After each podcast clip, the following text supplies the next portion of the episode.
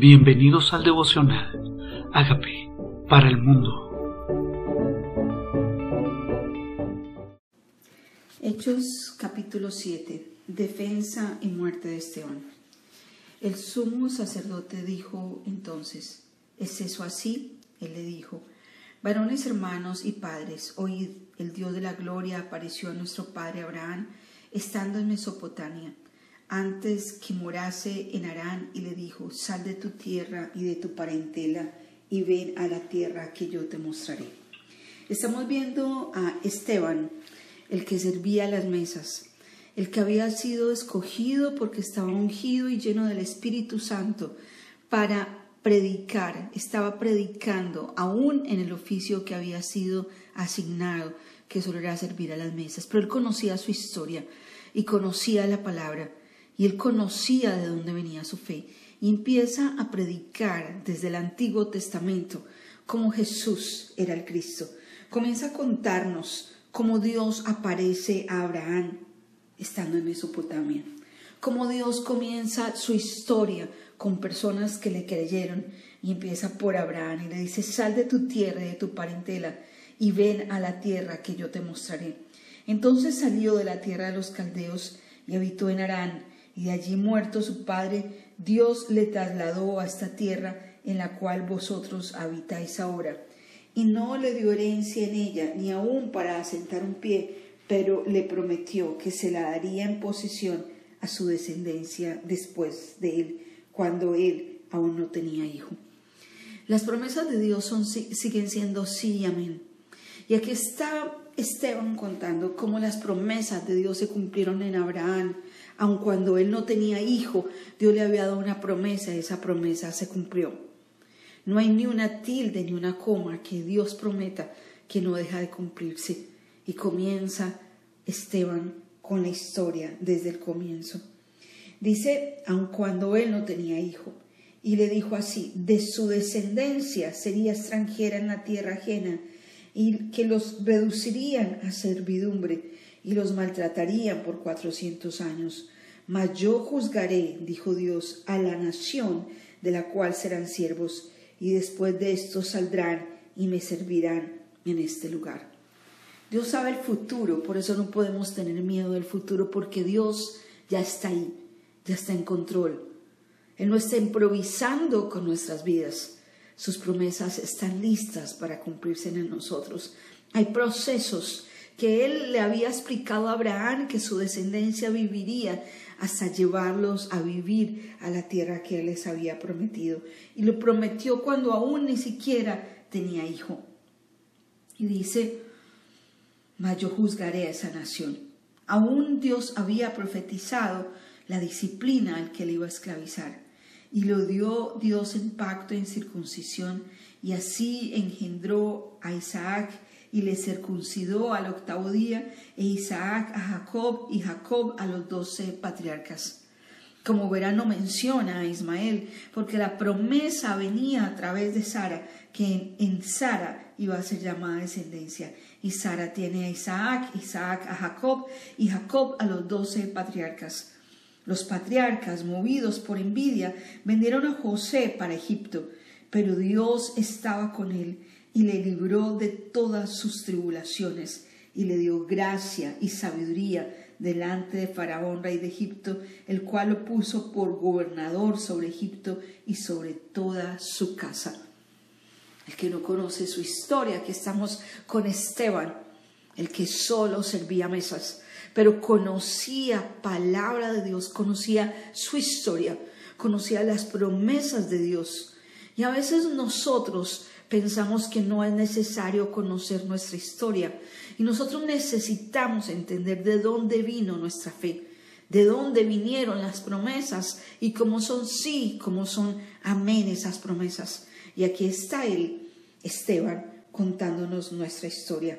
Sí, vinieron a Egipto, vinieron por la envidia que tuvieron de José. José fue llevado a Egipto. Egipto, eh, José lleno de sabiduría, es convertido en gobernador, el segundo después de Faraón.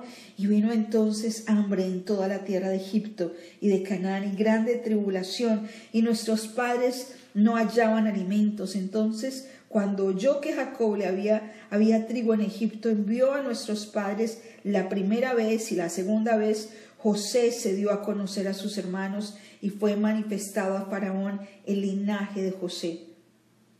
Y enviando José hizo venir a su padre Jacob y a toda su parentela en número de setenta y cinco personas. Y está contándonos Esteban nuestra historia. El que no se la sabe está contándola con generalmente, pero de dónde venimos, de qué generación, qué padre tuvo este hijo, qué hijo tuvo luego la siguiente generación, hasta llegar a nosotros. Y vamos en José. José, que era la mano derecha de Faraón, trajo a sus 75 miembros de su familia y los bendijo. Un hombre que había sido esclavo, por la gracia y el favor de Dios sobre él, por la sabiduría que Dios puso en él, fue bendición para su familia, aun aunque sus hermanos lo habían vendido. Y así descendió Jacob a Egipto, donde murió él y también nuestros padres, los cuales fueron trasladados a Siquén y puestos en el sepulcro que a precio de dinero compró Abraham de los hijos de Amor en Siquén. Pero cuando se acercaba el tiempo de la promesa que Dios había jurado a Abraham, el pueblo creció y se multiplicó en Egipto, hasta que se levantó en Egipto otro rey que no conocía a José. Y a veces nosotros estamos rodeados de personas que no saben quiénes somos. Lo más importante es que nosotros sí sepamos quiénes somos.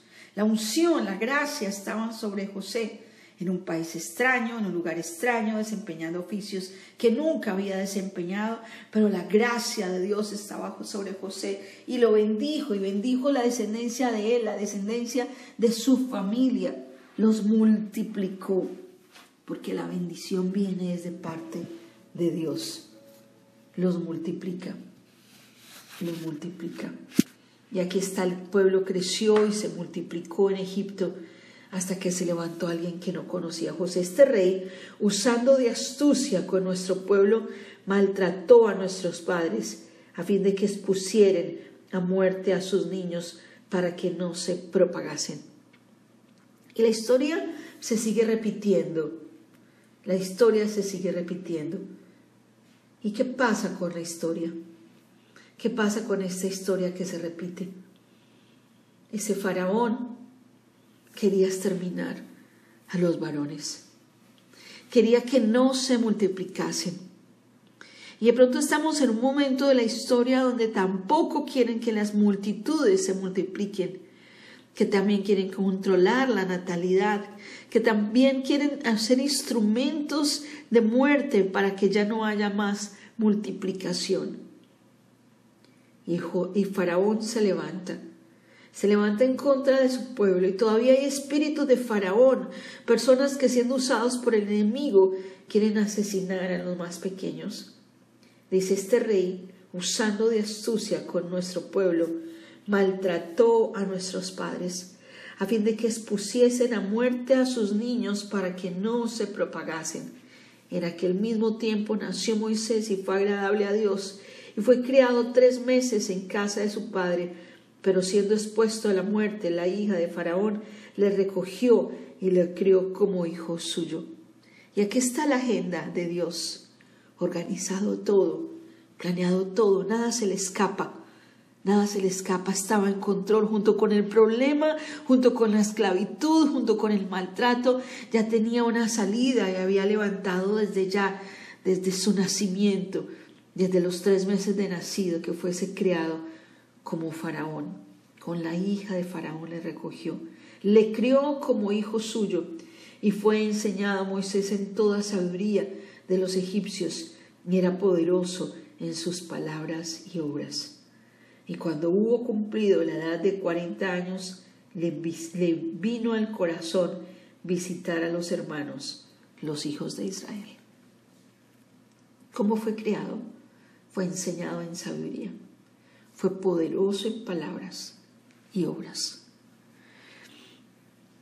Tal vez nuestros niños están siendo creados por egipcios. Tal vez nuestros niños están siendo edificados en una cultura que quiere enseñarles a ellos lo que no es de Dios. Tal vez nuestros niños están en Egipto y están siendo prohijados por enseñanzas, por cultura, por tradiciones que no vienen de las que enseña nuestro Padre Celestial. Pero las promesas de Dios es que si tú instruyes al niño en su camino, aunque fuera viejo, no se apartará de él. Y aquí está Moisés. Cuando hubo cumplido la edad de 40 años, le vino al corazón visitar sus hermanos, los hijos de Israel. Y al ver que a uno, a uno que era maltratado, lo defendió, hiriendo al egipcio, vino al oprimido, pero él pensaba que sus hermanos comprendieron que Dios les daría libertad por mano suya. Mas ellos no lo habían entendido así. ¿Qué pasa? Aquí está Moisés utilizando su propia fuerza y su propia capacidad. Dios, iba, Dios ya había diseñado de qué manera iba a usar a Moisés.